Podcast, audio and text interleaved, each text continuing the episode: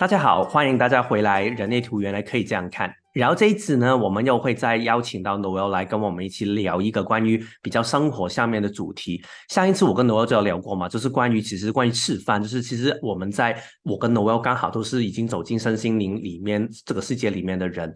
然后呢，我们有很多的一些眼光，我们会开始学习到如何所谓的做回自己，同时知道如何尊重彼此。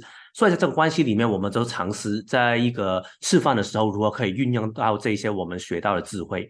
然后这一次呢，是因为刚刚好我跟 Noel 就是都去了日本旅行。然后其实这一次旅行里面，我们看见了很多有趣的东西，也发现到很多，也真的让我们经历了很多的东西，学到的东西好像有一个不同的看法。所以这一次我就特别也邀请到 Noel 来跟我聊一下这个比较生活化一点的主题。所以我们先来欢迎一下 Noel。Hello，大家好，我是 Noel。好，大家好，Noel 好。所以呢，哦，我想一开始聊这个主题的时候，就是好，我们之前也有在那个表单上面去问一下大家，其实他们觉得如何。成为彼此的这个好旅伴这个议题下面呢，其实大家遇过什么样的情况？通常会觉得什么样的情况会最容易吵架？然后呢，发现其实很多人真的会发现到，原来在旅行里面真的很容易会跟其他人的意见不合这个状态耶。嗯，所以其实，在你自己的经历里面，你会觉得有这样的经历过吗？或者说有这样的看法吗？嗯。通常其实是要去旅行出发之前，大家要 manage 好大家的 expectation，就是我对这个旅行的期待是什么，我希望做到什么。我会发现，如果呢我能够在出发之前去跟别人沟通清楚的话，通常哪个旅程也是蛮愉快的。嗯嗯，因为大家对哪个期望是差不多嘛。嗯，那我们就可以相互的配合这样子。确实，我觉得这个是一个很好的体悟诶，因为其实很多时候我们去聊，哎，为什么会跟其他人吵架的时候很正常嘛？就是我们很容易会觉得，对啊，就是我跟他的意见不合，不一定是对方的问题，但是就是我们彼此之间的问题。但是有的时候，当我们在想一层的时候，当我们说意见不合的时候，这代表就是我想去的地方跟你想去的地方不同嘛？但是其实是不是会有一种可能是，甚至我们自己也未必一定真的这么搞清楚，其实我们想。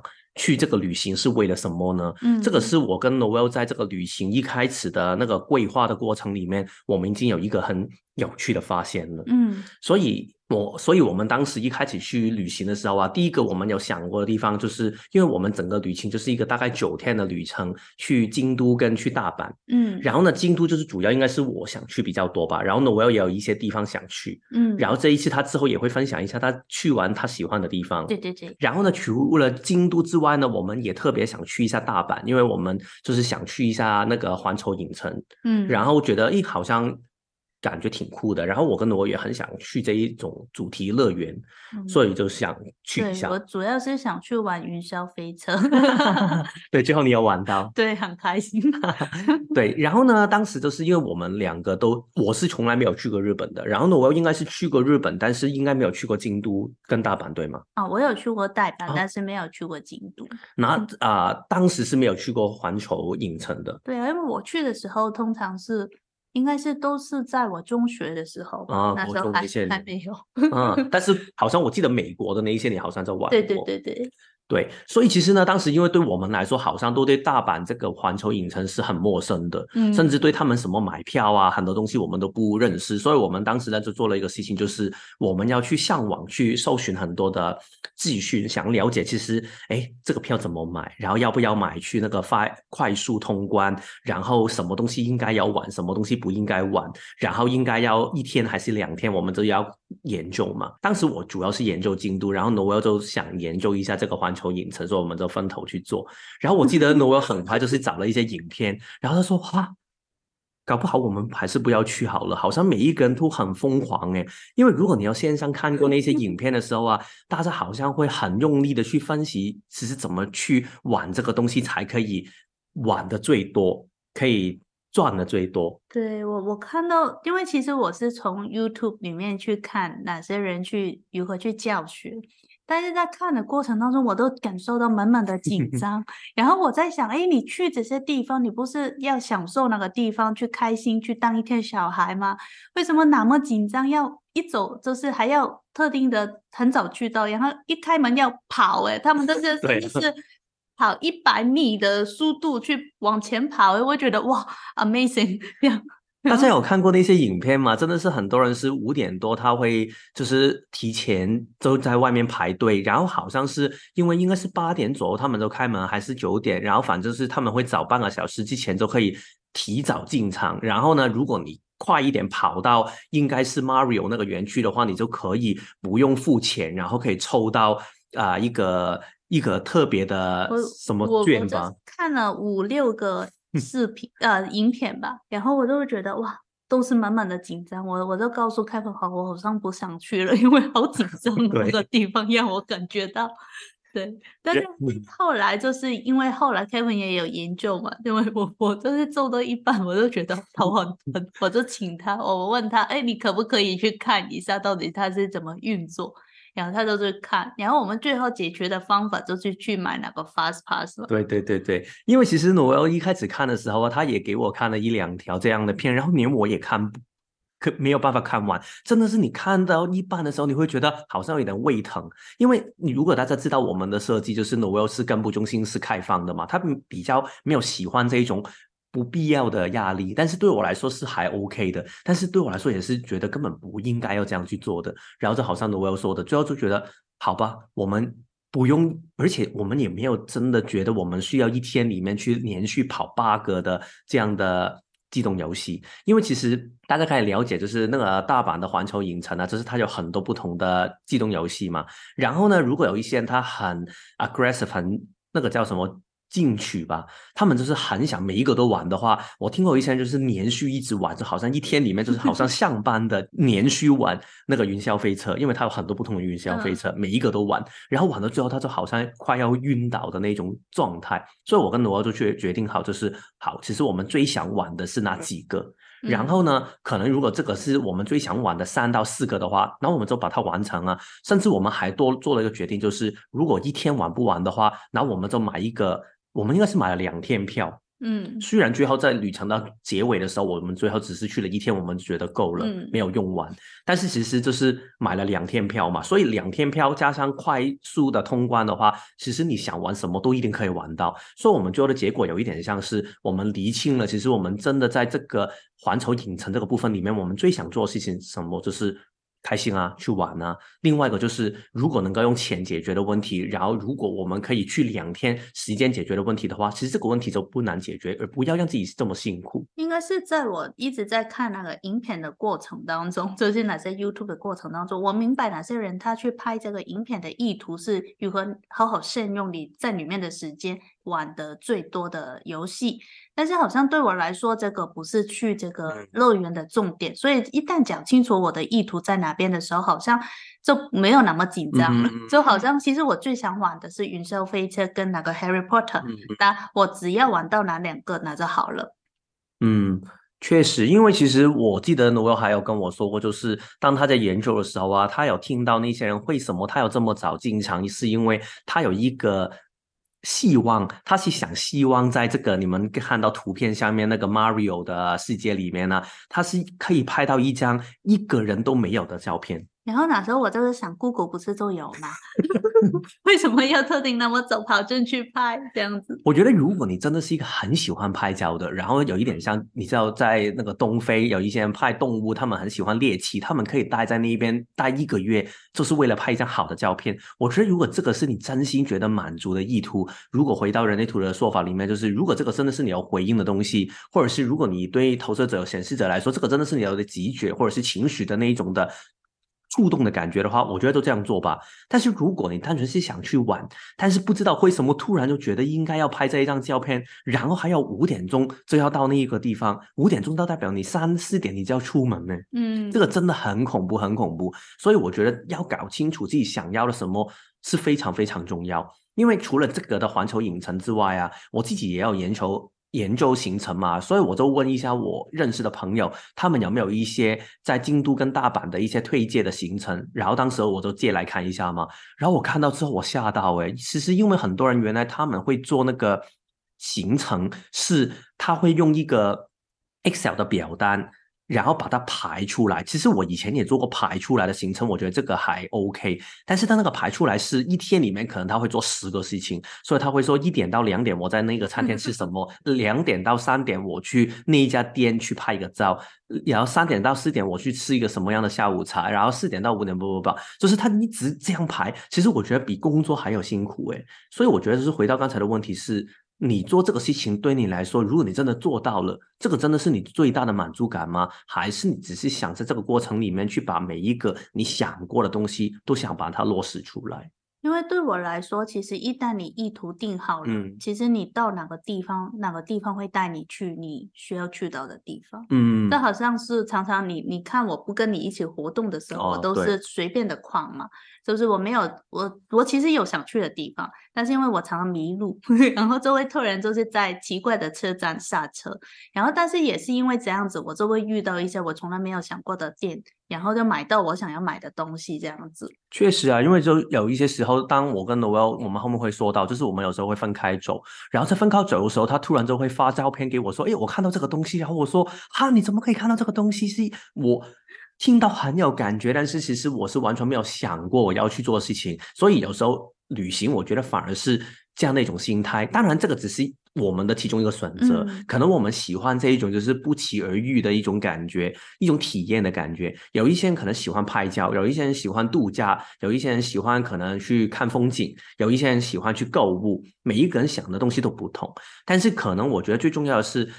与其说一开始我们就先去理解我们跟彼此大家的意图会不会一样，就是我想去呃我想去度假，但是你想去购物，那当然就是大家的意图不同嘛。但是如果一开始自己都没有定好的话，其实我觉得吵架会做做在所难免。因为其实如果你自己的意图都没有定好的话，你一直在做一个你以为自己想做，但是其实你根本不想做的事情的时候，你的心情一定不会好啊，然后你一定会很毛躁啊。这样的话，就算你跟对方的意见是相同的话，我觉得最终还是会。玩的不开心，嗯，然后很容易也是会吵架。对，没错。我记得在那个 Mario Land 那个部分呢，我们有一个很有趣的经历，就是因为我们如果大家有买过那个快速通关的这个东西的时候啊，大概会有一个印象，就是它会定下你这一天里面你有什么时间进到什么样的园区。然后呢，在所有的园区里面，只有 Mario Land 这一个地方，它是很特别的，它是你只可以用这样的一种快速券去进去，其他的时间你不可以进去的。所以呢，当时我们就是按它本身要的时间，应该是大概十二点还是一点钟的时间，我们就进去这个 Mario Land 嘛。然后我们进到里面之后呢，我们发现人超多，然后超多是我们觉得好，我们玩完我们那个其中已经定下那个游戏，应该是什么库巴的，忘记什么东西了。玩完之后呢，我们基本上根本不想再在里面待，而且也不想玩另外的其他他的游戏，有一个是 Yoshi 的什么东西的。然后呢，所以我们就说。哎，没关系啦，我们之后再回来吧。但是当时我们不知道，原来我们是没有办法再进去。然后呢，我突然就不知道为什么有一个感觉，然后我就开那个 A P P 去看一下有没有办法可以抽到那个啊，他们有一个整理券，对，整理券。然后呢，整理券就是如果你抽到的话，你就可以在一个特别的时间可以进场。所以呢，我就抽。所以我抽的时候，咦，我看到还有一个时间可以有哎，所以我就。立刻按下，然后要拿到那个券，然后那个时间是六点二十分，我很记得那个时间，所以我们就打算，哎，那我们玩完其他东西的时候，我们就六点二十分回来这一边，然后呢，因为人没有这么多，我们就可以慢慢玩了。嗯，我一直以为都是可以这样的，然后呢，到了某一刻，我突然发现一个东西，就是原来他们七点钟就关门。所以呢，六点二十分进去的时候，应该连排队也不够时间排，所以呢，其实根本是没有办法可以玩的。然后当时我就跟罗要去想啊，那怎么办？没关系啦，我们就试一下拿这个券，可不可以还是进去？然后也不知道为什么我们拿着这个券，然后进去的时候呢，他查票的人他看完我们这个票之后，他还是给我们进去。所以我们好像是五点多就对，有一点像五点二十分，可能他看错吧。所以呢，我们就进去，然后呢，当时人真的比较小，还是很多，我们还是要排队才可以玩到那个游戏。但是呢，你看我都可以拍到一个晚上的照片，其实我还有白天的照片，但是这个就是一个晚上的照片，所以刚好是很幸运的是，在白天有去过一次，晚上有去过一次，然后我们想玩的都可以玩到。所以有时候是不是真的要这么的匆忙去？要完成所有的事情，以为只有这样的一个方法才可以完成这个事情呢？其实未必一定。有时候你按宇宙，他为你安排那个行程，可能有时候反而会有一些那个意料之外的一些惊喜。我正确的意图就是我要当一个小孩玩的开心，所以。啊，要排队。如果我有回应，我就排。然后包括你去玩那个金子啊什么的，因为我不玩了，我不太喜欢看到有鬼的东西，因为这会影响我通灵出来的东西。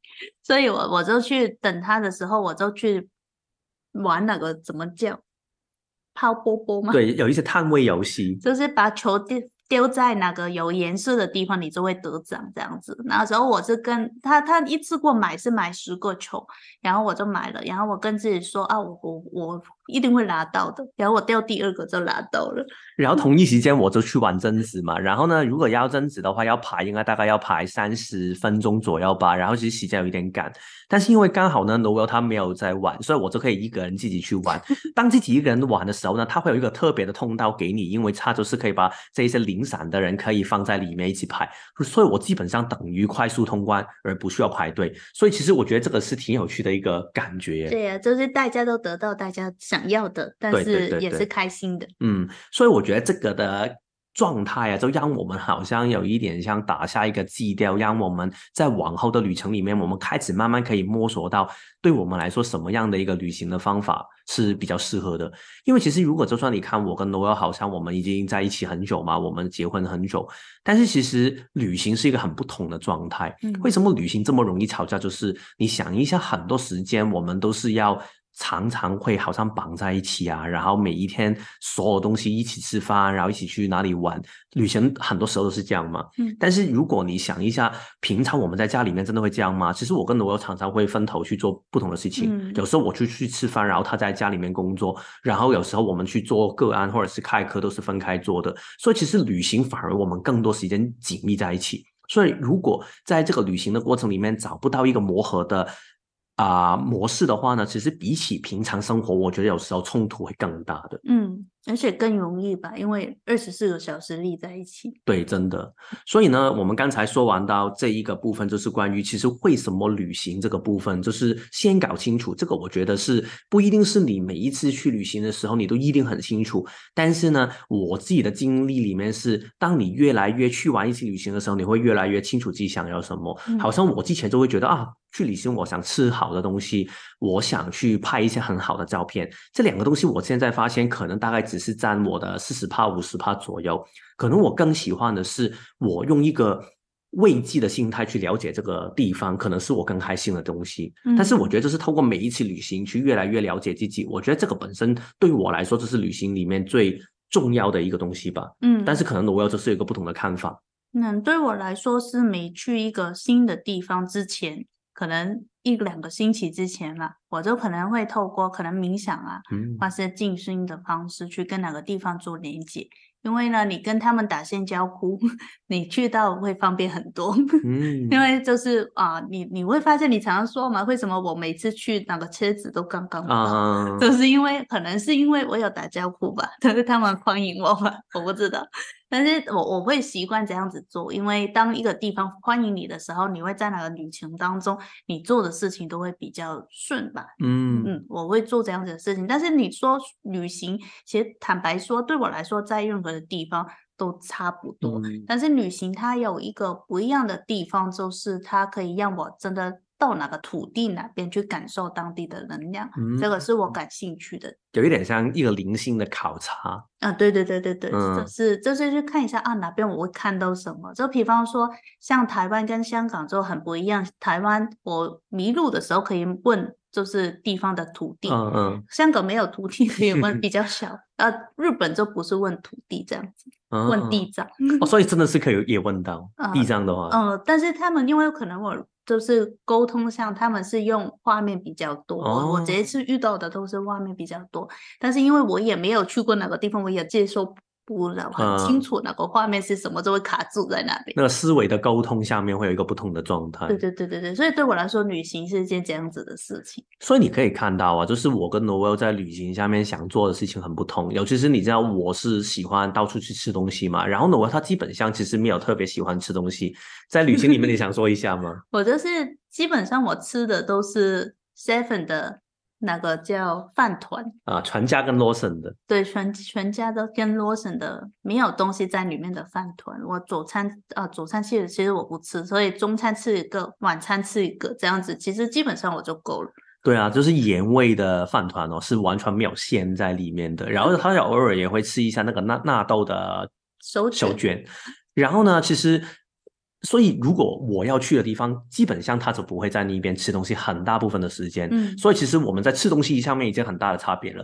然后看东西上面呢，有一些地方可能我有兴趣看，有一些地方他是没有兴趣看的。所以这个也是很大的差别。所以如果从这样的一个差异性来说，其实我们可以说是一个很适合吵架的一个旅伴呢，因为其实大家的意图很不同嘛，大家想做的东西很不同，所以我们在这个过程里面，其实也是一边调整一边学习的。在第一天的时候呢，这其实这个啊，对，这个是第一天，我们刚刚到大阪的第一天，然后我们就去新斋桥去走一圈嘛。当时其实我们也没有什么的意图啊，就是我觉得大概就是逛一下，好像这个就是大阪最有名的地方，拿走看一下吧。所以意图没有很清楚，就好像我们刚才说的那个东西。然后我们去看，然后呢就发现那个问题就慢慢出来了。虽然大家都没有意图，但是呢，努尔就边走的时候，他就会对某一些的。店他会感都有兴趣，他会想走进去看一下。对对，然后呢，其实对我来说也好奇啊，但是看一两家我觉得就够了。因为对你来说好像都差不多。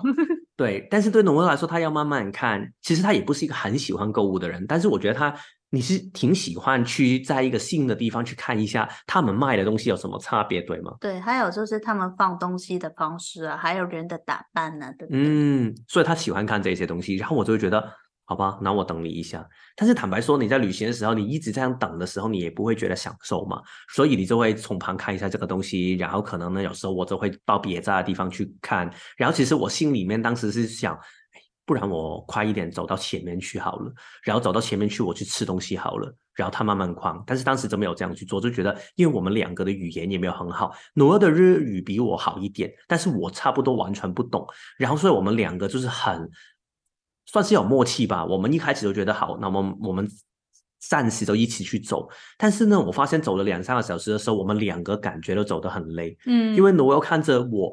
他自己逛街也逛得不爽啊，因为好像一个人他一直根本他的能量都不在这里，好像有人监视我。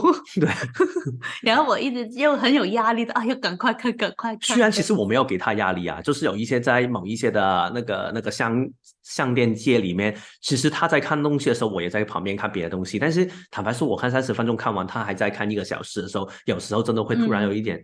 嗯，OK，那我干什么好？嗯嗯嗯的一种感觉，所以这个就是让我们特别会有一点感觉到，好，那接下来我们可能可以尝试一个不同的做法。所以其实，在接下来我们之后怎么去做呢？我们就开始一个新的做法，就是一天里面，我们大概会应该这样说，我们每一天晚上呢，我们回到饭店的时候，我们就会讨论明天其实我们大概想去什么地方。所以我们讨论完之后呢，我就会看一下我有想过去的地方，我有没有兴趣去。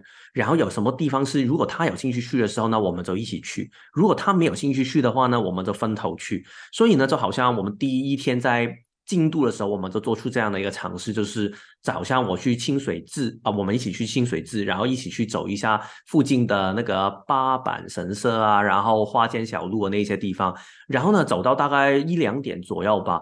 然后我们就去分开走了，我们各自去走我们自己的路。好像连大阪最后一天我们也是这样，就是我们分头去走。然后呢，他就很开心，就是哎，我要去梅田，然后看啊，去去逛那个百货公司。然后我就去跑去那个。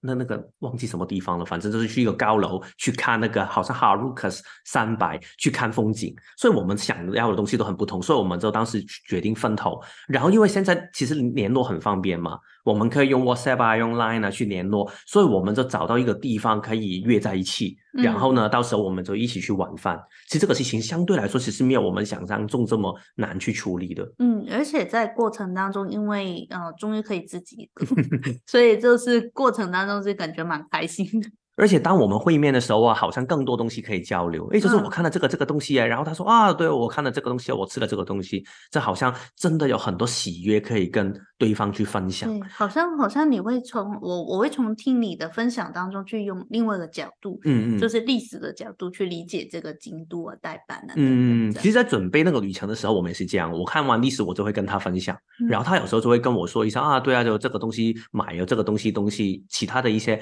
城市里面或者是能量像他感觉到的东西，他也会跟我分享，所以就好像我们两个人有各自的世界。其实这个旅行不是更好玩吗？就是当你现在的世界是一加一大于二哦，因为其实我们那个世界不是每一个人只看到一个整体的京都跟大阪，我们是看到不同的京都跟大阪，但是我们在交流里面创造出一个更完整的京都跟大阪。是很多人会觉得情侣的关系或是伴侣的关系，好像是我们要在同一个世界当中。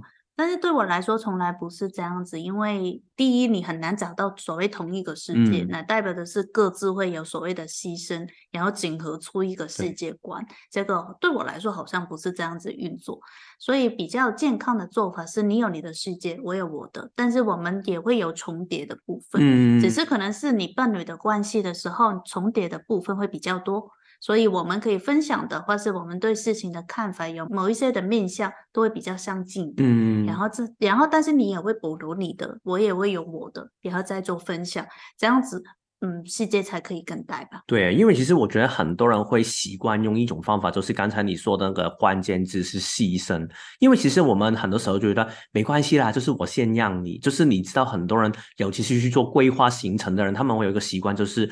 好吧，然后大家每一个人的意见我都会去归纳，然后变成一个完美的旅程，然后希望让每一个人都开心。但是当你把这个东西端出来的时候呢，突然有一些人就会走出来跟你说：“啊，为什么这个东西订不到？为什么这个地方它没有开？为什么这个东西没有我想象中好吃？”然后最后呢，你会发现到你的这一种所谓的牺牲，其实好像也没有什么价值。然后只是对你来说，可能你对这个旅行的词期待。好像也没有办法可以符合到，所以我觉得这种牺牲有很多时候啊，如果你不是真的去全心全意去做一个你喜欢的事情的时候，最后还是会让这个的旅程会显得不欢而散。其实我常举个例子，那个牺牲的状态有点像是每人让一步嘛，那个状态就有一点像现在我是住在台北，我的朋友住在高雄，所以我们每一个人都让一步，我们就去台中好了。或者是我就是退让一下，我去你的地方，你去我的地方。但是这个真的是对大家都最好的一个结果吗？会不会搞成就是那个地方根本大家都不想去？如果这样的话，其实真的这一种牺牲真的有价值吗？很多时候旅行旅行的牺牲就是。今天我去你喜欢的地方，明天你就去我喜欢的地方，这样就是好像大家都公平。但是就好像刚才罗威说的，那为什么不可以用第三个方法，就是我们就分头去我们的地方，然后各自做自己喜欢的事情，不就很可以了吗？嗯。但是如果一些大家共同有兴趣的，那就一起去。对对对对，所以我觉得这个就是一个很重要的东西。但是当然，你听到这里的话，可能又会产生一些疑惑，就是。当然，这个说起来很简单啊，但是在旅行里面真的可以吗？如果现在我们去到一个很陌生的地方，语言不通，这个不会很危险吗？我觉得这个就是一个下一个议题了。这是呃，我们在一个实际的案例里面，我觉得这个就是一个挺大的挑战。所以这个呢，就是一个我跟罗也很想推荐给大家的一个地方，它叫北瑞比瑞山岩立子。应该这样说吧，然后呢，反正反正这个地方呢，其实它一个应该是算是一个旅客比较小会去的地方，但是它是在一个京都的旁边的一个高山上面的一个寺庙，对。然后呢，其实在这个地方里面呢，它会有一个可以住的地方，然后呢，住的地方你看它是一个很漂亮的和室，然后可以睡榻榻米，然后里面呢，你也可以去吃静静料理。我之后有一篇文章会慢慢在说这个东西，大家有兴趣之后可以看。然后呢，也可以去里面，它还有一个早货，就是一些应该是有有带师去跟大家开示，对，开示上课的，嗯，走上的是短短的冥想的课，大概半个小时。我觉得作为一个体验是蛮不错的，而且我也蛮喜欢这个就是山的能量。嗯，能量对，嗯，对，我觉得好像我我听到他最惊讶、最惊喜的地方，其中一个就是这个地方。对对对，我还特别的在那里面买了一些线香，就是用来在我的就是那个 Christmas party 当中抽抽奖礼物。大家要期待一下，我们后面会有那个年节，大家如果有兴趣的话，真的我觉得很值得，因为那个香真的很不同那个味道。嗯然后呢，这个地方呢，除了这个房间很漂亮，这个地方也很漂亮之外呢，你可以看到它其实呢，它的风景也很漂亮。这个是从我们的房间里面可以看到的风景，所以你看到这个窗，晚上它就会看到这样的一个风景。这个是刚刚快要日出的时间，然后这个就是黄昏的时间，所以这个地方真的很美。但是这个地方我一开始决定要去的时候呢，它有一个很大的麻烦是。它是落在这样的一个山上面，所以左边这个位置就是京都嘛，然后右边这个地方不知道大家有没有听过，就是叫琵琶湖。所以呢，当天我的行程本身就是这样的，我一大早我就要跑到琵琶湖的东边这个地方自己去玩，所以一整天我都自己去玩。然后呢，晚上呢，我们就要去到这个的比瑞山这个地方去睡一晚。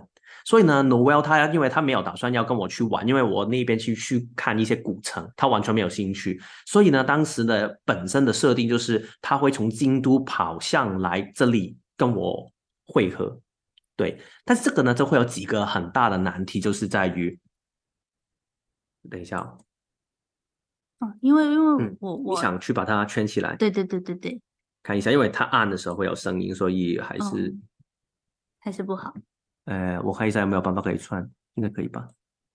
这样嗯，可以吗？对，大家可以看到中间那个圆圈，就是比瑞山这个地方。所以呢，在这个范畴里面有两个很重要的问题，就是因为我们前几天一直都住在京都嘛，所以如果在京都上面，我突然我们要把行李换一个饭店，通常大家都是这样嘛。如果你换另外一个饭店，当然你就要把行李拿着，但是我们会拖行李，所以那个行李我们要如何处理呢？有几个办法，一个就是把它带上山。但是那一天早上我已经要去那个湖边，然后我没有办法带着啊，所以如果要 Noel 带的话，这个又好像太复杂、太多东西、太重。但是如果呢，另外一个办法就是放在车站旁边的东西，那代表就是我离开之后，他还要慢慢去收拾房间，然后要 check out 之后才可以上山。所以呢，在一开始我去规划这个行程的时候呢，我很坦白去跟 Noel 去谈、去沟通这个的难题在哪里，所以如何可以解决？因为在我的意识层面，我一直都在想如何可以让那个行李可以找到一个放的地方。嗯，因为我们住的那个饭店呢，刚刚好是比较新的饭店，它是没有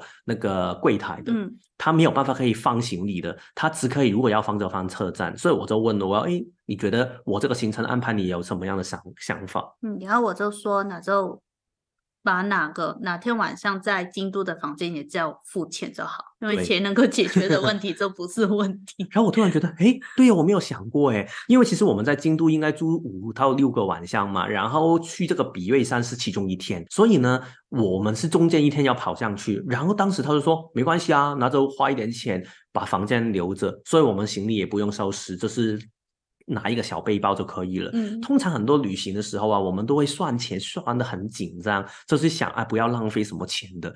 但是其实有时候我觉得钱花的对的话，有时候让你整个旅程开心很多，这个我觉得是绝对值得的。对，因为这个可以免免却很多的麻烦，跟让我有更多的时间做我想要做的事情。对，不然我觉得如果你真的要还一大早去把行李放下，或者是你把行李拉上来的话，应该到那个山上面你已经没有心情去看风景了。对，已经累爆了。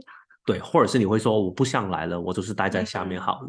所以这个是第一个问题。然后第二个问题就是他如何上来，因为你可以想一下，现在如果你从京都来是怎么来的？这里是京都嘛，左下角这个部分你应该可以看到我的那个话术。然后呢，如果 Noel 他要来的话，他首先要坐红色线到这里出丁柳，然后呢再坐黄色线到保持，再换到这个位置，然后再换一个缆车，再换一个才到这里。我应该在可能出丁了，我就不是搂到哪边去。对，因为其实我觉得诺尔他就是一个没有很懂认路的一个人，所以有只是在一个陌生的环境的时候，你要他这样去坐车的话，我觉得他就会觉得哇很烦的干什么？但是这个地方呢，你有没有办法可以坐计程车上去？他一定要用这样的一个方法慢慢坐上去。然后呢，但是我也没有办法可以陪他，因为我在这个东边。然后我在东边的时候，我大概两三点离开这一边的地方，我还要坐那个 JR 回去这个地方。版本这个地方去坐缆车上山，然后我们还要在这个地方就是汇合。但是你看哦，刚才我要来到这个位置，也不是立刻他就到，他还要坐一个公车或者是走路到这个东塔这个位置才到。所以呢，我一开始就觉得好啊，我就教你怎么去。但是在出发前一两天的时候，我突然有个想法，觉得哎，好像不行哎。这样的话，我觉得好像对他来说不是一个很好的处理的方法，不是在于我担心他懂不懂，而是我觉得这样对他来说，嗯，他应该会觉得很烦。我也很坦白的告诉你，就是这个有点难度。对，我还还有，你记得我要问你有没有直升机可以上？是吗？你有问过。所以呢，当时我都想到另外一个方法。那既然就是因为他在京都的时间，其实他没有很赶嘛，所以他其实而且他本身那一天他说他在京都想逛一下街，就是逛那个购物一下。然后呢，如果现在既然我要从版本上去的话，那倒不如我教他如何坐车到版本，会不会更容易一点？然后我一开始是这样想的，然后我在想就是，诶，如果他是从 JR 这个京都站，他要来版本的时候，他会经过一个地方。应该就是现在这个地图看不到，但是你可以想象，哎，就是在这里上所站。所以反正我现在不是教大家如何去坐车了，但是就是如果它这个 JL 跟我的 JL 是可以连在一起的话，哎，那这个问题就可以好解决啊。就是我们可以约一个对他来说很简单，但是我也刚好路过的地方，我们就约在那一边，然后我就跟他一起在这个上所站，然后继续去做 JL 来到版本一起上山。所以他要消化的东西就是不是。从京都怎么去一二三四五六这样算上来，而是他只是要懂得如何从京都站上到那个 JR，然后在什么站下车，然后他觉得哎这个简单很多，OK。然后呢，我之后就做了最后一步，可以协助他可以更简单做到事情的东西，就是我把当天那个时间需要的那个 JR 的班次发给他。跟他说到时候我会出发的时候我会跟你说，然后我跟你去说那一班车你上就可以了，嗯，这个不会简单很多吗？所以我觉得很多时候我们觉得，哎，好像两个人一起去旅行，然后其中一个人就是耍废啊，或者是他摆烂啊，或者是他不懂得如何旅行，所以我一定要抽他。其实这个我觉得很多时候是一个方面是浅，另外一个方面就是沟通，其实可以解决很多的这一些的难题的。对，因为我其实我。他就算发给我，我也是看不太懂，所以我其实还是到哪个精度站之后，我还是问职员，但是。我问他们的时候，他就会就是比较简单直接嘛，对对对对对对，然后他们就直接点出啊，你在这边下去就好，然后我就下去就成功上车。我觉得他当时问的那个只是一个最后的确定，嗯，就是免得其实因为我也不知道嘛，我也是自己去调查，我也没有做过，所以我觉得这样的一个确定也是我觉得很重要的事情，就是他对自己的行为负责任，嗯，而不是他觉得好吧，那你说这样我就做啊，然后做到。不对的，不对的时候骂你。对啊，因为你知道不对的话，代表我们错过了那一班那个叫什么烂烂车嘛，就是那个对那个登山登山难难车。如果你错过的话，其实你就没有办法可以上山。嗯，所以代表我们那一晚的钱就完全没有了，就是嗯，对啊，失去了。所以我觉得这个就是刚刚好，我们那个沟通，我觉得是一个很好的例子，让大家知道，如果你们真的发现，哎，好像跟其他人一起去旅行的时候。大家在想要的东西不同，或者是节奏不同的话，分开走真的可以。而且，其实你需要学到一些技巧，就可以让这个分开走，大家都可以走得很开心，而不是你掉下它了。嗯，对。然后呢，还有一个例子，我觉得这个对我来说是更特别一点，而且有一点内疚一点的。好，让我给安走这个东西，等一下。OK，可以了。所以这个地方呢，在京都里面，它就叫本能寺，应该这样说吧。然后呢，这个地方就是我。因为我这一次来京都啊，我对历史很有兴趣，然后我对植田信长特别有兴趣。这个地方是他曾经一个很重要的地方，因为他在这个地方是给他的家臣杀掉了，所以我觉得很想来这个地方去感受一下那个历史的重量，类似这样的东西。所以呢，当时我一开始有规划在我的行程里面的，但是呢，不知道为什么一直都没有真的去到这个地方，一直拖，一直拖，一直拖，拖到旅程的。最后的倒数前一天叫什么？那个大家懂了，你继续说。对对，好，不好意思，就是在这前一天的时候呢，然后那个晚上我本来想去的，但是我发现哦还是赶不及了，然后他关门了，所以我就打算没关系啦，我在门口拍了一个照，然后留了念，我就算了，可以了，所以我就放弃了，打算这个旅程我就不去了。然后呢，到第二天的早上，我跟罗耀本身的行程是因为我们大概应该是一点左右，我们要回到。京都车站，然后去坐对哈鲁卡回去那个大阪的机场，所以不可以错过的一班火车。所以呢，我们大概早上我们就去决定在京都车站放好行李之后呢，我们就去逛一下附近的东寺啊，然后本院寺对几个的地方，所以我们就逛嘛。然后呢，逛完一两个之后呢，我们本身打算去第三个的时候，当时好像已经快十一点左右的时间，所以剩下的时间没有很多。然后在走路的过程，突然我就是跟罗说，很尴尬的问他：“哎，如果我想现在跑去那个本能寺，然后之后我跟你在京都车站去汇合的话，你觉得这个是可以的吗？”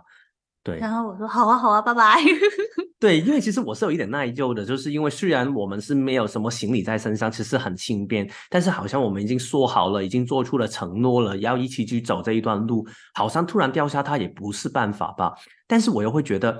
好像我一种感觉，觉得如果我真的不去的话，我会后悔。嗯，所以我就决定要去。对，所以呢，我就觉得说，哎，可以啊。然后我说，哎，但是你懂得如何走吗？然后他说，很简单啊，在这里一直走下去就是京都车站啊。嗯，路路是直的，是不是？你往前走就好。但是当时你的感觉是如何呢？你听到的时候，我觉得很好玩啊。刚巧我也可以去看一下我没有看到的商店呢。哦，所以可能最后那个寺庙，其实你也没有非常非去不可。嗯，对，因为去也可以，因为开始看到后面，因为看太多了，所以呃，我也觉得在哪个范围的没有，我觉得哪个能量没有让我很想去，就是亲身看一下。嗯，所以去不去，其实我觉得还好。但是如果哪个是我真的很想去的，也许在你自己去你的，我就会自己去我。所以我就这样分头啊，然后每一次你知道我跟 Noel 一分开找自己的旅程的时候，我就会用跑的。所以有一天呢，是 Noel 走到三万步，然后我是走了四万二步，因为我一直走，一直走，一直走，然后我走的超快的，走到脚都痛。所以呢，其实因为我要赶时间嘛，跟 Noel 走的时候呢，时间会慢一点，因为他会慢慢看一下店。然后我觉得也不是太大的问题，因为我觉得享受那个跟他走的那个路，而且有时候啊，他真的会带来一些我没有遇过的东西，或者是没有想到，就好像有一个。很漂亮的背包，就是突然就是跟他走的时候，我才会看见，因为我走的太快，而且太目标为本，很多时候会跳过一些路上面的东西，所以但是那个。本能是我真的很想看，然后到时候我真的看到我，我觉得非常喜欢，而且真的很奇怪，我不知道是能量的问题还是什么样的。我去到那个地方，他有一个纪念碑，他去说那一些在这个战争里面死去的人的时候，我突然真的是有一点流泪的感觉。我不知道那个能量的问题还是什么样的问题，所以我之后就是觉得。还好，我真的最后决定要来，而且当时候来的时候啊，那个风景跟那个气氛很对，所以你看这个画面就是我当时拍的，其实我觉得也是挺有我当时的感觉的。嗯嗯，所以我觉得这个就是我们在这个旅程里面，我们经历过几个我觉得特别明显跟特别我觉得值得分享的东西了。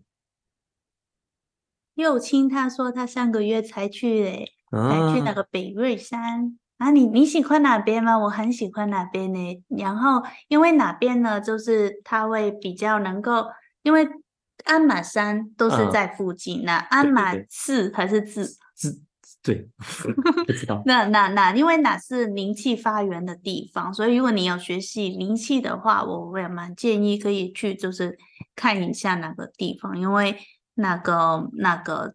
就是图片看到的那个中心点，就是很多人会站在那边感受那个山头能量的地方。所以虽然啊，我我我站上去觉得还好，但是 比较多能量的是旁边的地方。但是啊，我我觉得它整体来说都让人有很平静的感觉，这样子。所以，如果你会去京都的朋友，我会建议你可以花一点时间想去这两个山，也可以走一些小的山路，就是逛逛一逛，感受大自然的力量，我觉得也很棒。对，因为其实我觉得京都大家都很喜欢去看那些什么金阁银阁，然后那些大的寺庙，但是其实我京觉得京都真的很漂亮的地方很多诶。尤其是如果你跳到一个地方是旅客没有这么多，因为比月山其实它旅客比较小，然后这个真的是一个很舒服的地方。嗯，尤其是我们在早上是清晨的时间是完全没有人的，嗯真的很舒服。对对对，然后呢，刚才说到这个东西啊，我们也可以简单分享一下我们的旅程是这样的。所以呢，我们刚才说嘛，我们那一天晚上就是在这个比瑞山下面去睡一晚，然后早上就去啊、听了大师去讲课。嗯，然后做完这个讲课之后呢，我们就在附近那个地方去逛一下，因为它里附近也有很多很漂亮的一些嗯佛教的建筑。然后看完之后呢，我们就坐刚才大我们有说到的，就是坐这个缆车，然后下来，然后再坐电车下来，然后再坐到宝池这个地方。这是右青说的超级复杂的对，转乘，超级霹雳复杂的一个转乘。然后我们到了保持之后呢，我们再从这个地方去往北转到鞍马这个地方。然后呢，在鞍马那个地方，你一下车的时候，它旁边就会有一个鞍马寺这个地方。然后呢，在这个地方你可以去好像有缆车，但是也可以走路上去那个山顶，就是刚才 Noel 给那个说对灵气发源地的地方。然后呢，在那个地方，如果你可以选择回来，而但是你也可以选择，好像我跟 Noel 就是我们继续往后山去走。那个后山去走的时候呢，其实那个山也不难走，其实很简单。然后你翻过去之后，你下山之后呢，你就会到了另外一个地方，就是说大家旅客很喜欢去的一个叫贵船神社的地方。嗯那边去看那个枫叶很有名的，所以我们就从那个贵船的嗯那个神社之后呢，就慢慢去走下山去贵船口，然后逛完之后我们就下山回去京都了。嗯这就是我们当天一半的旅程。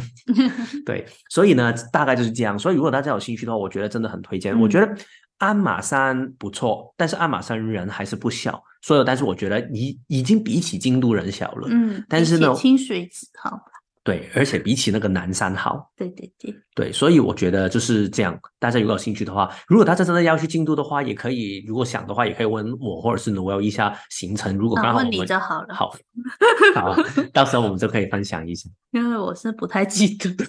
应该是。所以呢，刚才我们就已经说到这个东西嘛，所以其实我觉得在这个旅程里面，为什么我们可以做到分开这个东西呢？其实我觉得有两个东西很关键，就是归纳一下，就是关于沟通跟独立。沟通就是我们刚才一直要保持去了解对方，其实你真的可以吗？这样走的时候，你真的嗯觉得是行得通吗？真的去尊重对方的需要。另外一个方面就是独立，其实独立它代表的意思是说，我们一方面需要自己独立，但是另外一方面也要去不要觉得对方没有你就不行，对，这个很重要。就是好像如果我觉得不行了，他自己一个人就不行了，他一定会迷路的话，这样的话你只是硬要把对方的功课背在自己身上，你这样也拿走了对方可以体验的一个机会。因为对我来说，坐车虽然我常常坐错车，但是对我来说，每一次的坐错都是让我看到不同的风景。嗯，嗯啊，包括我刚来台湾的时候，也常常坐错啊嗯，。现在也是啊，啊，对，有时候我我在文泉思路，就是我工作的范畴都是行天宫啊、文泉思路的那个范畴，我可以在哪边迷路迷半个小时，也到不了我想到的地方。但是我我会觉得，哎，那也是一种学习，那我就是学习尝试，就是成为一个可以做好我要坐车的，就是了解这些东西的一个人。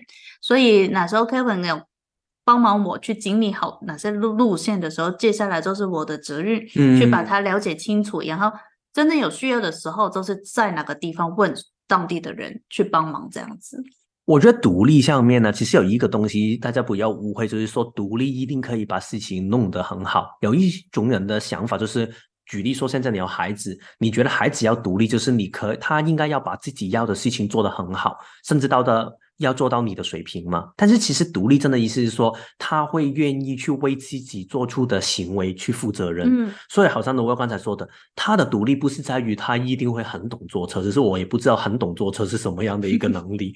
但是他的会的事情，他的独立是，如果他真的啊、坐错车，他不会责怪别人说为什么你跟我说的不清楚，或者是他觉得那我不来了，这是嗯发就是摆烂，嗯或者是就是耍废这种的状态。所以我觉得有一些朋友在表单下面他有问到啊，有一些他遇到的旅伴就是会摆烂，我觉得这个其实是一个很好的问题，因为其实首先第一个问题就是摆烂这个东西。你是在出发之前你已经知道的吗？还是你在旅程下面才知道他摆烂的？因为如果他是在旅程之前，你已经认识这个人的话，其实你多多少少应该也会对这个人他是不是会摆烂，应该会有一点的感觉的。然后呢，如果真的不知道的话，那你也可以在出发之前已经要跟他聊多一下天，然后吃饭。然后你你发现每一次约的时候都是你去安排，他都觉得没所谓啊。然后但是如果有事情，他就会突然觉得，哎呀，这个地方不好吃啊，这个什么什么的，那你就大概知道去旅行的时候。他很难会更好，通常会更糟糕而已。但是另外一种状态就是，如果他真的在旅程里面去摆烂的话呢，或者是他在旅程下面，我们刚才说了所有的一些沟通跟独立已经在做了，但是还是发生了冲突的话，那应该怎么办呢？这个就是我们接下来会说的一个部分了。嗯嗯。好，所以呢，我们其实在这个旅程里面，我们说到自己哇，很懂沟通啊，很独立。但是其实里面也出现了几个会擦出火花的一些机会。第一个就是关于吃饭，想不到吧？嗯，因为我很想吃 Coco Curry，因为我不知道为什么我到京都之后，还是大阪还是京都京都京都，对我很想吃咖喱，然后啊我。其他的咖喱我也不太想吃，我只是想吃 Coco Curry，因为我想尝试一下它，它跟台湾的话是跟香港的它有什么不一样，所以我很想去吃。但是呢，在过程当中我多次的提出之后，Kevin 都说啊啊啊，为什么？因为对他来说应该是很浪费那个 quota 吧，就是对啊，就是 去京都为什么我要吃 Coco Curry？那哪时候呢？我们。好像路经一家我们有感觉的餐厅，对吗？对，你说在这里附近，然后你很兴奋说啊，这里很近啊，一百米就到了。然后就是因为我们那一天好像已经在那个四条通附近嘛，然后有一点就是大家都觉得哎，是时候吃饭了。嗯。然后呢，我要多多说一下背景，就是当天晚上我预约了，好像九点还是十点钟，我是会在饭店附近会吃一家那个烤肉串。嗯。然后呢，但是我觉得那个烤肉串只是一个小点嘛。其实它算是一个第二晚餐，所以我还可以多吃一个第一晚餐，就是这样。所以呢，那我当时就是一开始我的头脑里面有个想法，觉得想回到饭店附近吃一家 Noel 之前也说过想吃的一家比较加强一点的洋洋食物，对，就是吃一下意大利面啊，也有咖喱啊、蛋包饭啊那一些店。然后呢，但是在那个地方的时候呢，Noel 就先说，哎。我想吃 Coco Curry 耶，好像在附近一百米就有了。然后我觉得啊，Coco Curry，然后说你真的很想去吗？然后他说对啊对啊。然后我说啊那好吧。然后呢，但是呢，你知道我这个人就是不甘心。然后我就偷偷在他旁边继续说，哎，那好像这一家你之前说想吃的，他也有咖喱耶，所以你要不要吃？然后呢，他说猫其实也 OK 啊，反正有咖喱饭就可以。他当时就是这样回答我，所以我们都好了，我们就回去饭店那一边去吃那一家刚才我们说的那个洋食屋。好，然后我们就点，然后真的有咖喱哦。然后呢，之后我们在看那个 menu 的时候就看到，哎，有咖喱，然后也有一个蛋包饭。所以他努尔就突然在想，哎，所以我要吃那一个。好，我记得努尔当时我问他见骨回应的时候，他是要咖喱饭的。然后呢？之后呢？我就突然不知道哪里来的一个鬼主意，我就去哎，那要不要我问一下店家，可不可以把两个拼合在一起？然后呢，他好像有点错愕的感觉，但是他也没有说不要啊，他说哦，也也可以啊，这样了。然后我就问店家，然后店家也一面委屈的，就是说好吧，那哎也可以的，对你加钱就可以了。而且最后他是把两个的加起来，好像是对合起来变成一个，对，但是是一盘的这样的分量。但是呢，弄出来的时候一打开，一打开就是它有架里在上面，但是那里面呢是肉碎炒饭，有点像香肠炒饭。对，变成是我不能够吃，因为我我吃素的。对，它那一种，它其实不是香肠，它是火腿。然后那个火腿呢，它有一点像。台湾比较少有，就是香港有一个东西叫丝炒饭，有点像番茄酱混火腿炒，所以它炒出来很黏很黏，那火腿是挑不走的。想看就是番茄酱炒饭，然后再加咖喱汁，然后哪个东西我如果不想吃，因为我想吃咖咖喱配白饭。对，所以他一直吃，然后呢，一直他那个，我感觉到那个危险的程度一直在提升，然后他一直在挑那个火腿，然后问他你要不要吃我的那个？但是其实这个只是客气问，因为我 那个是什么我忘记了，好像是什么烧肉的，反正就是他一定没有办法吃的东西。对，然后我就看着他，你既然问我这个可不可以吃，但是还是客气要问一下嘛。然后到最后呢，他吃到一半的时候，他说我吃不下去了。然后呢，但是我自己就有一种很大的内疚的感觉，不是对他内疚，而是对那一盘东西内疚。因为我觉得在日本的文化里面啊，尤其是我特别这样问对方，然后你不吃完，他好像很不礼貌，所以我就硬把那一盘剩下的半份的那个蛋包饭都吃完。所以换句话来说，我吃了一点五盘的东西，那这个是我的晚餐 A，我后面还有晚餐 B。然后呢？我们就带着这样的一个情绪回去饭店，然后呢，回去饭店之后，我们就做一下，那个气氛其实有一点不好的，因为就是他吃了不舒服的东西，他都觉得不开心嘛。然后呢，我也觉得很有一点，现在开始有一点对他觉得愧疚的感觉，不知道如何处理这个问题，而且有一点饱。然后我很想让自己可以快一点，可以饿，所以我可以吃晚餐 B。然后呢，到过了一个多小时之后，我就出发去晚餐 B 了。无论我饿不饿都好，因为我已经预约好。然后呢，我就说：“哎，那我也要出门，我要去吃那个 Coco Curry，在我们饭店附近一家比较远一点，大概走三十分钟左右。”然后他就走路去，然后我陪他去，之后再才去我的午餐 B，因为顺便可以消化一下。所以呢，那个时候你吃完吃到那个 Coco Curry 的感觉是如何？哎，其实很饱，但是也蛮开心的！哦，这真的是一样的。所以跟台湾跟香港都是一样味道，所以这个是你的发现。对对对，我的发现。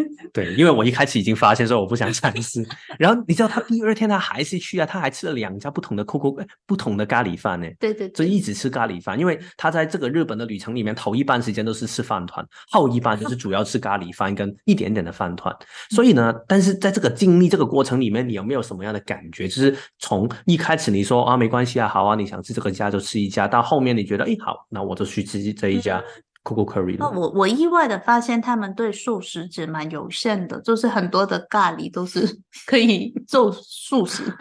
但是在在过程当中，我自己的感受是在一开始我以为，当我退一步的时候，大家可能会在一个可能大家都开心的环境底下用，就是大家的晚餐。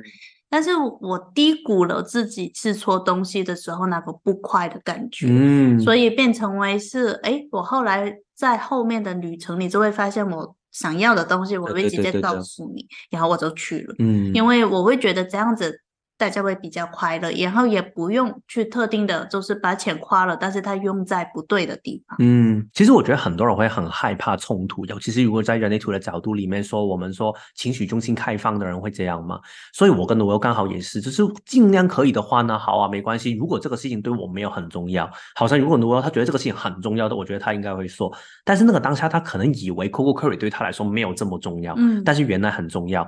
但是呢，我们很喜欢，就是或者是习惯，就是我们害怕冲突，希望透过这个害怕冲突，可以让那个东西变得更好。但是其实从那个本能字跟这个啊，Coco Curry 的事件里面呢，其实你都可以看到，有时候把话直接说出来，其实没有我们想象中这么差，反而有时候我们。就是转弯抹角不说清楚的话，有时候其实不单只是对方，是双方都会受苦。我觉得很大的一个重点是在你表达你的看法的时候，哦，你是你你确定你是在表达你的看法，而不是在表达你的情绪。嗯，因为当如果你是在透过说话去表达你的情绪的时候，你会受伤，对方也会受伤，然后谈不下去。所以你会发现，就是在我吃。不高兴的时候，之后我都一直没有说太多的话，因为我不需要时时间去消化我那时候的情绪，让我可以在一个比较平静的状态底下才带出我的想法。因为大概我觉得对你当下来说，你会觉得就是这个不是谁的错，而是你当初没有够确定于自己的一个看法。对对对，其实你也未必是觉得。还好好吧，我拿我去欠揍你。只是那个时间，你真的不知道原来是这么的重要。所以经过哪次的尝试之后，我就明白。所以之后的旅程的部分，我就会直接告诉你啊，就是我我不要吃这个。对，因为我觉得这个真的很重要。因为如果你有时候没有说清楚那个东西的时候啊，大家用猜的话，其实有时候真的很难猜得到。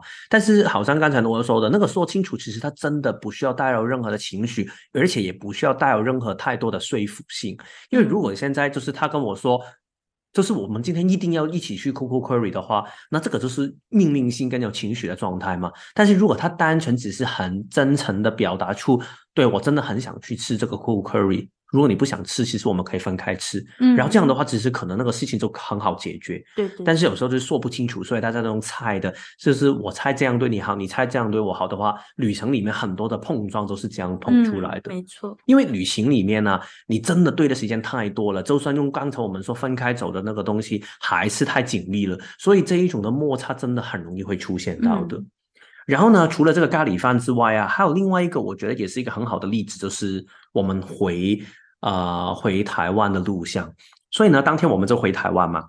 大家之前可能有看过我，或者是我不知道我有没有写过，就是那个发文，就是说在大阪那个关西机场里面排很多的人，就是我们当天是找了两个半小时去排，然后我们还是一直排队排到。登机那个飞机起飞前三分钟，我们才可以走到那个登机口，而我们没有做别的东西啊，一直都是在排队，然后超夸张的那个真的是。但是呢，然后我们回台湾之后呢，我们就去拿行李嘛，等行李嘛，然后呢我就觉得非常非常的累，因为在那个环境里面呢，每一个人都很毛躁，然后呢，而且其实已经累了一整天，或者是已经累了一个旅程了，所以他就想快一点回家，所以他就问可不可以坐计程车。然后呢，我就说哦，如果你真的想做都可以啊。然后呢，但是呢，我还是不知悔改的会问他，就说，嗯但是这个坐计程车好像很贵耶，所以我就去尝试用一点点的方法去说服他，或者是想听一下，其实你是不是真的很想去？如果你不想的话，那我们就坐捷运吧。我觉得这样比较省。其实坦白说，省的可能省几百块。虽然也是钱，但是我觉得其实是不是一定要省呢？我觉得只是一种我从我爸妈学回来的一种不用画就不要画的一种态度。所以那时候我马上在脑海当中计算的是，我问他，如果坐计程车，我们可以多快多少时间回到家？因然后哪个时间是不是值得我花？就是这个几百块。嗯，或是几，好像快一千块吧，一千多块。对，因为坐计程车好像是一千三，然后坐那个季节的话，应该是三百多吧一个。啊，不，其实季节两个人加起来可能差不多都要对四百左右吧。所以我我会去计算的是，诶，如果他好像可以早多一个小时回到家吧。呃，应该快一格吧，没有的这么多了，对对对，差不多。可能四十五分钟，我可以哪个价钱可以买得起我一个小快一个小时嘛？但是我感觉到你对这个东西的取态当时有一些颠簸，因为一开始你说觉得很想，后面你又好像觉得不想，但是当你一走到那个季节的那个地方的时候，你又好像觉得，唉。做早知道好事，还是去坐计程车好了。所以你当时的心路历程大概是什么样的一个感觉？因为我一直在在想的是，接下来哪如果我走了四十五分钟回家，其实我可以用来干嘛？嗯，然后哪个用来干嘛的哪个干嘛？它是可以更具生产力，为我赚多一千三百块吗？还是它可能只是我可以走一点去休息？哪个如果收拾值不值一千三百块？我那时候一直在想的是这件事情。嗯，那到了，后来为什么你突然就觉得是因为拖着行李，然后去？要坐车的那个路上，突然就觉得很累吗？嗯，是后来我我有在想，哎，我拿我回去，我可以做这个这个这个。但是其实后来我又觉得，哎，那好像是不是？哎，我回去应该就不会想做了，因为应该应该已经很累了，这样子。嗯，所以就就就是没有清楚你的意图的时候，你就会人就会一直在翻来覆去。确实，哎，其实每一个东西都是很关意图跟动机。其实你为什么做这个事情？要不就是你找了回去的时候花了钱，可能你反而不开心。对对对。所以当时候呢，我突然就是想到一个方法，看一下他的感觉是如何。因为我自己觉得。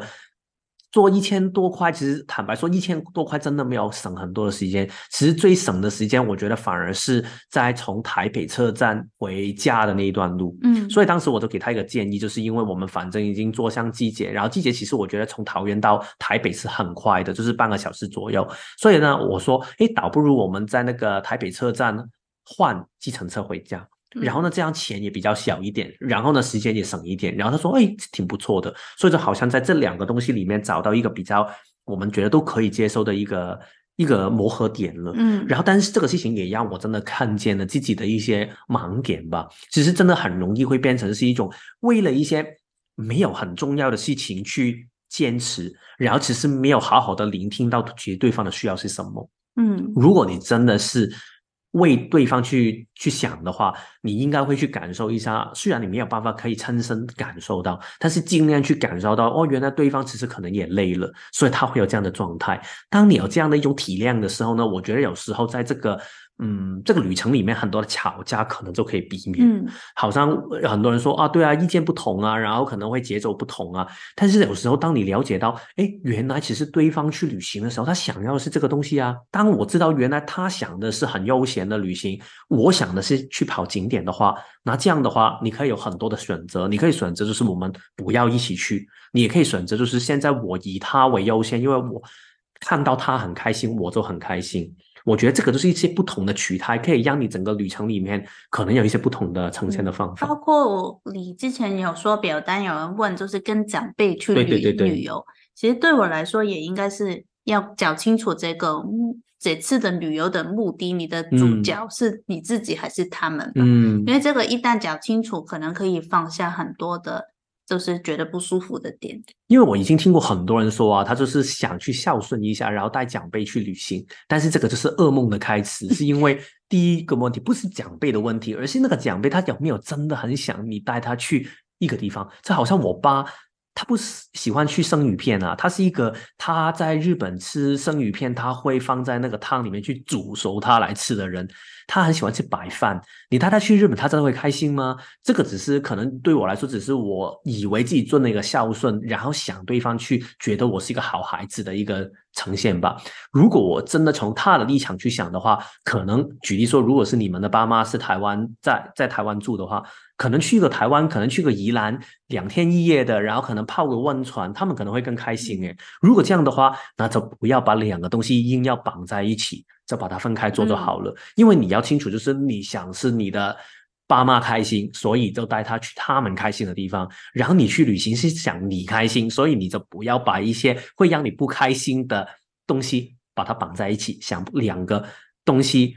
不碰撞，这个其实我觉得是困难的。对，因为比方说像我爸爸妈妈有他们想去的地方，我就叫他们告诉我你想去哪里，我买机票给你，嗯，我们我不帮你们订饭店，这样子，那那他又玩的开心，又不用顾虑到我，就是我的感受。对对对，然后我也蛮开心的，就是可以支持他们做他们想要做的事情。好像上一次他们来台北玩啊，然后他们其实也是住在我们的家，然后呢，他每天自己他们自己出门，有时候我们会给他一些建议，可以去哪里。有时候如果我们刚好有空，我们可以一起去去。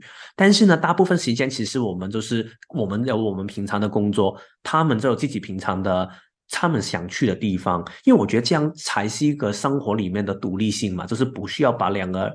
两个人绑在一起。对啊，因为大家想要的不同啊。我想要继续工作跟生活，但是他想要的其实反而是他想要去旅行。那这个东西根本就没有办法可以找到一个很好的磨合点。嗯，所以呢，这个就是第二个例子嘛。然后还有第三个例子，就是不是在日本的，是在高雄的。其实呢，我们前一阵子应该是几个月前，我有一起去高雄，然后当天我是去了大概五天左右。然后呢，我要到最后一天，他才跟我会合，然后我们一起去。晚一下，其实他应该是前一天的晚上到。然后呢，因为我之前是自己去住背包客栈，就是青旅。然后呢，但是呢，Noel 来的那一天晚上，我们就去住住饭店。然后当我那一天早上去离开青旅，然后打算去饭店去 check in 的时候呢，我就突然发现他没有我的记录。然后就我发现，原来我订房间是订错了。这个是我人生里面第一次会犯这一种很低级的错误。然后我整个人是呆住了，因为他说。这边还有房间，但是呢，因为那个订错饭店的时间已经过去，你可以想得到吗？就是已经过去了两个星期，我们没有发现到，所以呢，他说已经过去了，所以没有办法可以退还。但是呢，如果我们要住的话，我们就要再付一次钱，而且那个钱会更贵，因为是现场付。所以呢，我当时就是跟罗瑶说：“哎，我订错了饭店了，怎么办？”所以呢，当时就是跟罗瑶去沟通这个事情哦。那第第一个我听到的都是哈这样子。但是呢，第二个就是我说没，那现在有没有房间？然后他说他问一下，就是我记得你好像是哎，那我看一下附近有没有其他的选择。对，因为一开始我觉得他也有一点惊啊呀，所以呢，我到当时也说，那我们就看一下附近有什么地方吧。然后呢，当时哦，那好，我看一下，因为嗯，但是其实挂电话之后。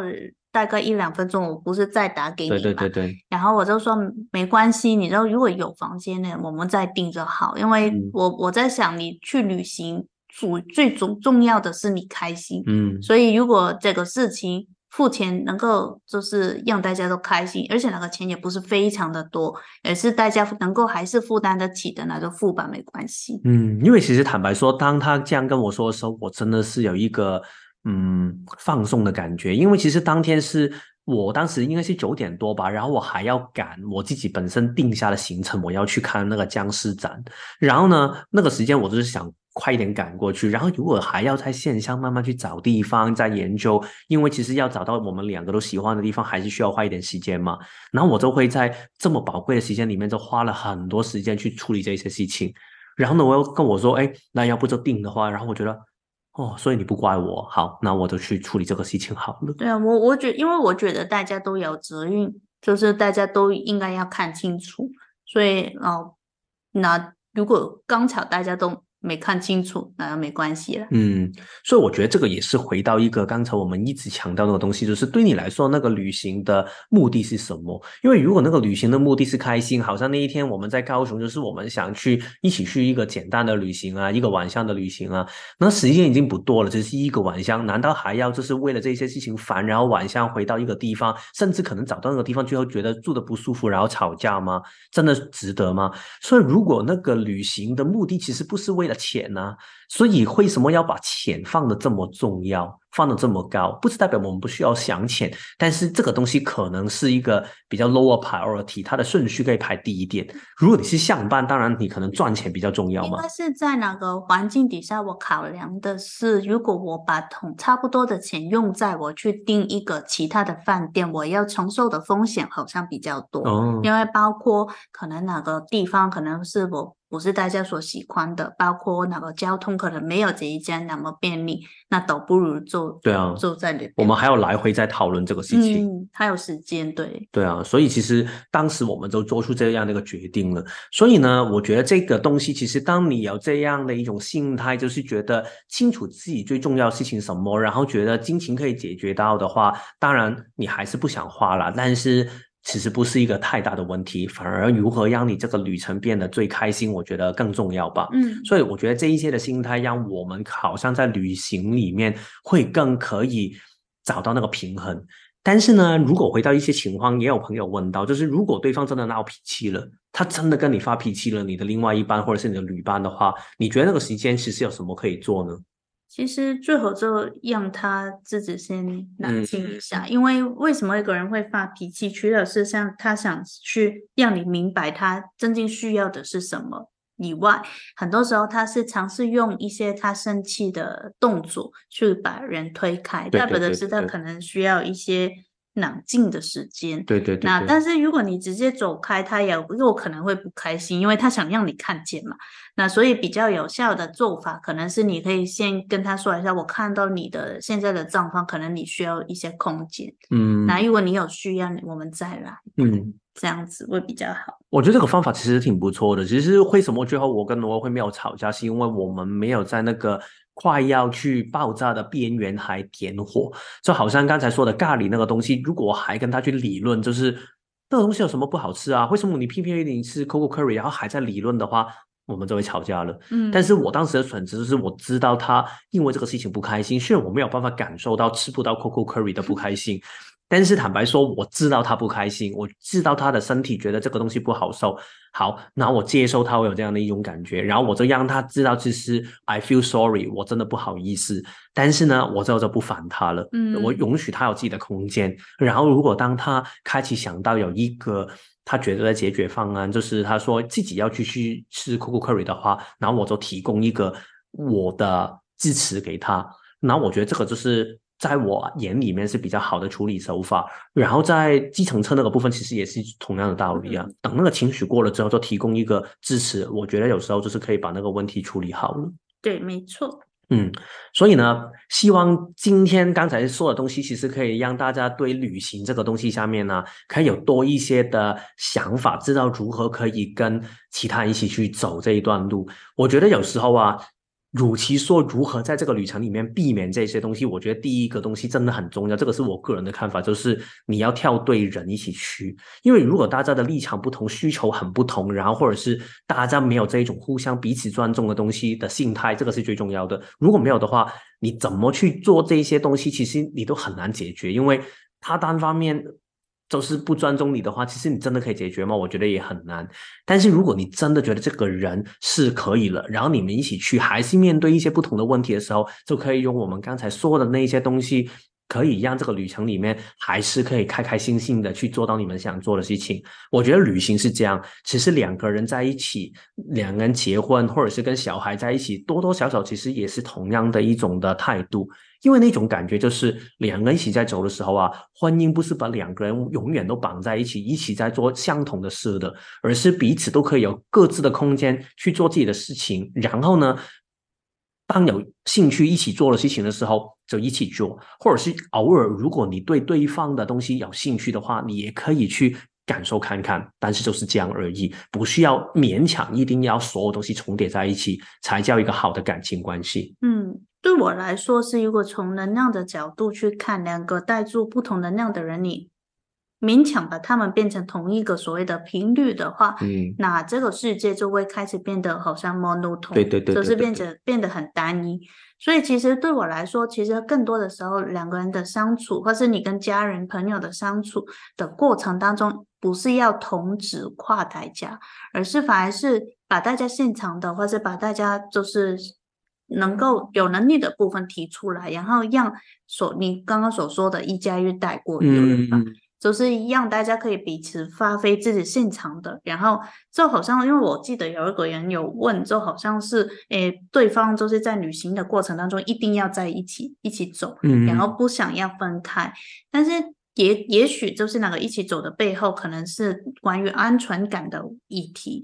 但是如果对方能够明白，如果好像我们这样子的一个互动的过程，就是我分开走，但是我把我看到的带回来给你看，你也把你看到的带回来给我看，大家交流的时候，就会有更多的想法能够被产生。嗯，因为有蛮多的人在我就是沟通的过程或是问世的过程当中，发现很多人会用一个人的行为去定义。他的爱有多少？就比方说啊，你不跟我去，那你是不是就不爱我？嗯啊，你你有没有考量到我想去的地方？你就是不是没有顾及我的感受？但是虽然说一个人的行为背后都是因为你的想法而推演出来的，但是更多的时候是你是在用你的角度去理解对方的行为，所以你是用你的逻辑去解读他的行为，哪哪个推论推断出来的东西有可能是不正确的，嗯所以比较好的做法是要沟通吧。对对对对，就是哎，你为什么？放下我，然后去看是不是有什么其他的原因，或是是不是你有其他的想法？也许你会发现呢，不是爱不爱的问题，是哪个人想不想去的问题。对，因为有时候你沟通完之后，你发现其实那个问题没有你想象中这么困难，甚至可能是你以为对方一直都不想形想形成，但是呢，其实对方想眼中就是觉得你一直在控制行程。可能你沟通过后才会发现这个东西啊。我听过有一些朋友就是这样的样子，他会觉得。那反正你已经设计好行程了，那我尊重你，我给你去主导就可以了。但是你就觉得他不负责任，他不想，所以我觉得沟通完之后，可能你彼此就会觉得，哎，原来我们可以有不同的东西。好像我前一阵子啊，我有几个朋友从美国来台湾玩，他们就说他们是大概一群六个人，就是三对情侣这样来。然后呢，他们做的做法就是，每一个人他自己都贡献自己的行程。所以让整个行程里面就会包含到不同人他们想要的东西。所以如果你带有这种开放的眼光的话，那你也可以感受到其他五个人他们想看的世界。嗯，那你的这个世界就会完整很多，而不要勉强变成就是这个只是我想看的世界。因为你看的世界永远都可以看到，但是你跟其他人走在一起的时候，他一定会有一些更多的东西可以看见，就好好享受其中。就好像是因为你我才有机会去那个北岳山。对对对对，他一开始他说他不想去的，我第一次问。问他的时候，嗯，但是后面我就多给一下照片啊，多跟他说一下里面可以做什么的时候，他就会想去。因为一开始我跟他说下面就是一个寺庙啊，然后他就觉得我不要去那边睡啊，好像很多鬼啊那种想法。因为台湾的寺庙相对来说那个感觉会跟日本的很不同嘛。对对对对。嗯，所以呢，哎，对你说那个寺庙的部分，你是不是也想去分享一下那个玉手的部分？哦，对，因为有很多人呢去旅游的时候，他们会买玉手嘛，但是其实卖玉卖玉玉手的那个，对我来说，是因为如果你真的认真的用它玉手的。意思是那个神明把它分成为一小部分，让你带在身边。所以，比方说你有些欲望啊等等，你写下去，然后那它能够帮你实现之后，你的玉手其实应该要把它送回你买的那个庙当中去，让他们去处理的。这是为什么我我其实。很少去会去买玉手，但是这一次旅行的过程当中，我发现日本人现在很流行做这个叫玉手印，就是你去到它有点像打卡的一个概念吧。你去到不同的寺庙当中，你就可以啊去买他们就是哪个神社的人员写下来的一张纸，然后呢，它是带有就是。应该是一个证明吧，就是让你知道哦，你有来过。然后在不同的文具店里面，他们会有一些专门收集玉手印的一些笔记本。嗯，然后呢，你可以买这些笔记本，然后把他们带到不同的神社当中去，就是做这些让他们亲民这样子。如果你没有那个本，你就可以好像我一张一张的买。然后我有看过有一些人，他说他会把就是收集不同寺庙这样子写下来的东西，在同一本呃笔记本当中，也要把它当成一个祝福的礼物去送给就是长辈这样子。嗯，所以呢，啊，就是如果你预期你去寺庙去买玉手，我会你可以就是也买这个玉手印的，把一个祝福的力量带回家吧，因为这个不用还了，就比较方便吧。嗯，但是玉手有些也蛮漂亮的。对，其实我觉得也真的很漂亮的。对对对，嗯，然后啊，而且会，其实对我来说，买这些所谓的纪念品，其实某程度像是当你看见这个物品的时候，它会让你有一个很快的连接，连接到你当时在哪边很好的感觉。所以对我来说，他们好像一个钥匙吧，就是可以帮我打开我的记忆当中那个感觉。所以就是我很喜欢的地方，我才会买这样子。所以在上鞍马山的路途当中，有一家这个寺庙，就是尤其神社嘛。嗯，这个它门后的它它的门带门有一棵很高很高的代树。哦，那个。嗯，所以我也蛮喜欢那个寺庙，那边的能量是蛮平静的样人。所以大家有兴趣，就是如果你去。北岳山，然后你会也会去鞍马山的话，那你想山的路途当中，你应该会经过它。说起这个东西啊，让我想起一个最后一个想补充的东西，就是其实我跟罗欧就算在同一个景点下面走的时候啊，我们很多时候都是分头走的，然后我们自己会有默契去。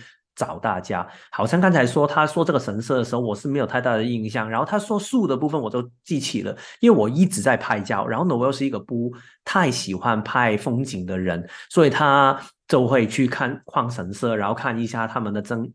这样可以说精品吗？或者是这一些周边的东西，或者是看一下他们里面的感觉，对对，或者是感受一下能量。但是我都会到处拍照，所以有时候呢，我看到他眼神，我觉得他有一点不耐烦，都会觉得 你还在拍。然后，而且他每一次他头一转过来，我都在拍，然后他都进去我的镜头下面，然后我就要等他走开，我才可以再拍。所以呢，就是会有这一些的时间差。但是总体而言，就是我们都会分开做自己的事情，所以有时候呢，可能我拍照会落后一点，然后我之后就会赶上来。有时候他可能。宽神社的时候，我就会在前面拍照。我记得有一次在京都那个景市场啊，我们也是用这样的方法。因为当天呢，他快要关门了，然后呢，我呢，他就想慢慢去宽一些比较那些有点像文具店那些店吧。对。然后呢，但是呢，我在想，你还在慢慢走的话，前面的店就关了。然后我就跟他说，我先去。所以呢，我就直奔往前跑，然后一直往前走的时候，看到喜欢的就吃。然后呢，我都会跟他一直在那个。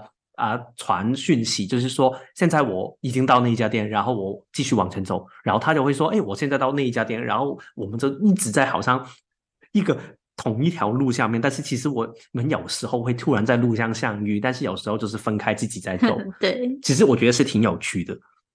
对，没错。好，然后呢，最后今天还有一个问题，是因为也有不少人问到的，然后我想简单解答一下，就是他们问如何可以挑选好旅伴，用人类图可以判断吗？其实这个问题啊，我觉得就是跟用人类图去看关系的观念是相同的。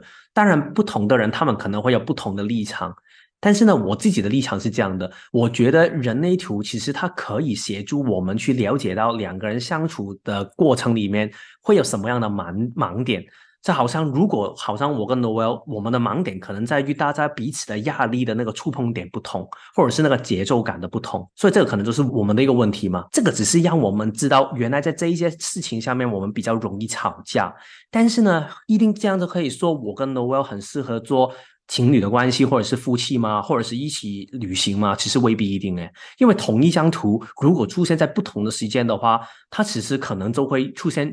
适合或者是不适合的状态了，而且每一个图它里面都一定会有和谐也有冲突的地方，所以我觉得，与其用一张图去决定一个关系跟一个旅行的旅伴的关系好不好，我觉得倒不如就是好好的去跟那个人相处。我觉得只要对方是跟你一样，都会有一个互相彼此尊重对方的性的话，我不会觉得有任何一个设计会没有办法成为对方的好旅伴的。嗯嗯。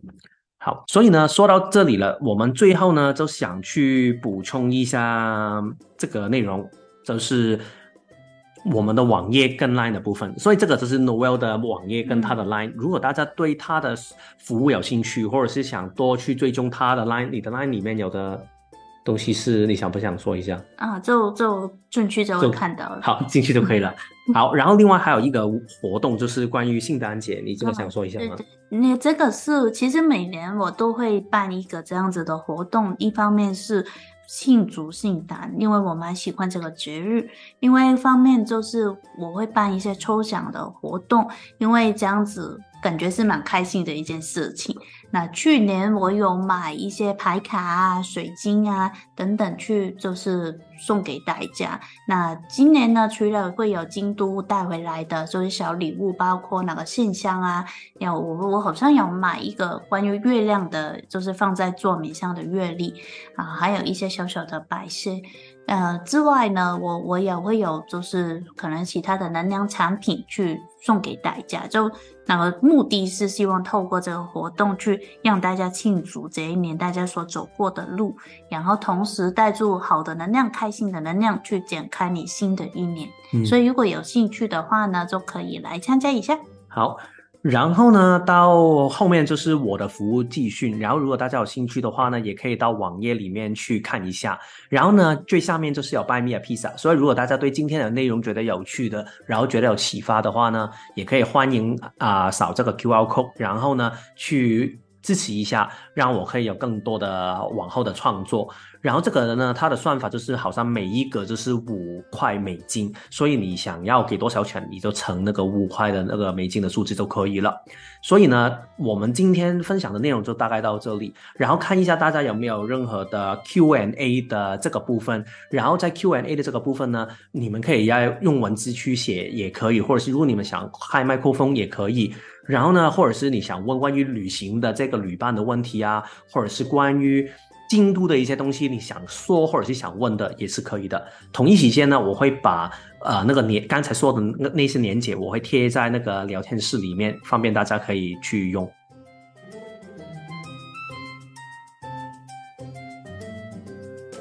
好，所以看样子好像大家都应该没有什么样的问题或者是分享了。如果有的话，也欢迎之后可以私讯我，还是你喜欢的话也可以私讯我吧。然后呢，所以今天就到这一边，然后也谢谢大家的收听，我们下期再见，拜拜，拜拜。